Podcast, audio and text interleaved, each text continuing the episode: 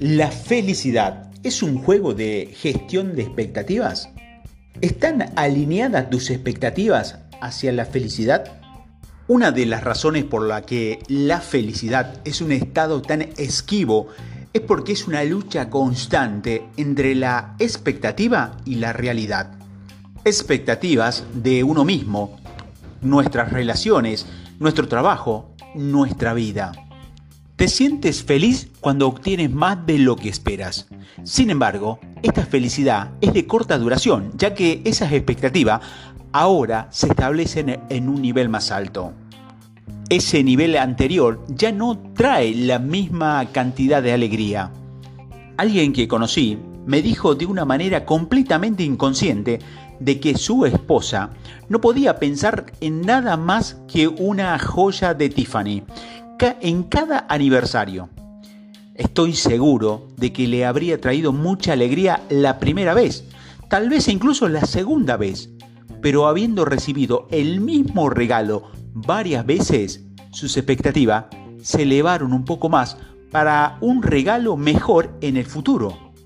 Ahora, incluso una joya de Tiffany, que es algo codiciado para la mayoría de las mujeres, para ella ya no lo era. La mayoría de los gurús dice que la felicidad es un estado del ser.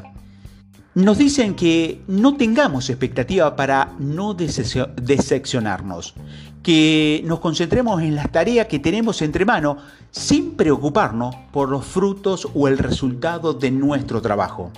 En realidad, estamos programados para esperar algo en cada acto, en cada situación, en cada relación. La clave es gestionar nuestras expectativas para restablecerlos y recalibrarnos a medida que avanzamos en la vida. Sin embargo, al desvincular tus expectativas de las tareas, aumenta tu enfoque. Estar en el momento aumentaría tu alegría en el proceso o en el viaje de esa tarea. Getsetti, siete veces campeón mundial de billar, escribió en su libro sobre la concentración durante los partidos sin dejar sus pensamientos divagaran hacia el resultado.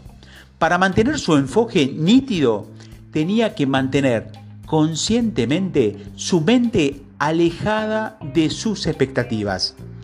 No vincular las expectativas a ningún resultado también nos ayuda a gestionarlos de modo que estemos preparados para un resultado inferior al óptimo.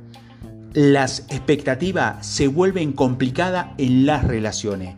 Como se mencionó anteriormente, las expectativas son dinámicas, se van reajustando según los comportamientos y las acciones de las personas en una relación.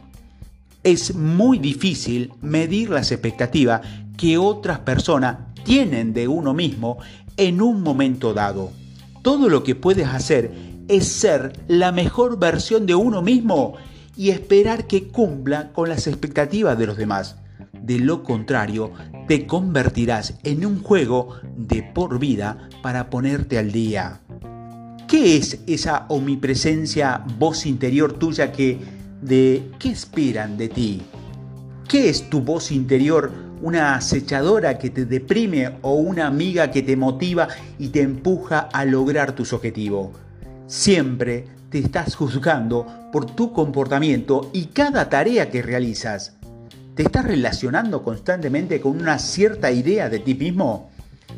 Una voz interior sana es aquella que tiene un buen indicador de tus habilidades, de modo que establece expectativas realistas de ti y sin embargo te empuja lo suficiente para lograr siempre más. Sin embargo, establecer los límites correctos y las expectativas realistas para uno mismo y su relación en una tarea difícil que requiere un proceso de indagación en el que cuestiona tus propias creencias y habilidades. Es posible que necesite un reajuste de cómo ve a los demás y sus circunstancias.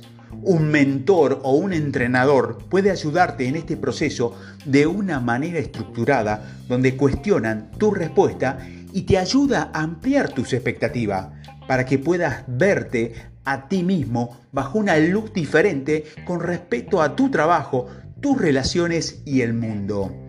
Este proceso puede acercarnos a ese estado de felicidad aparentemente esquivo en el que no tener expectativa en lugar de causar decepción y te brinda algo de qué esperar.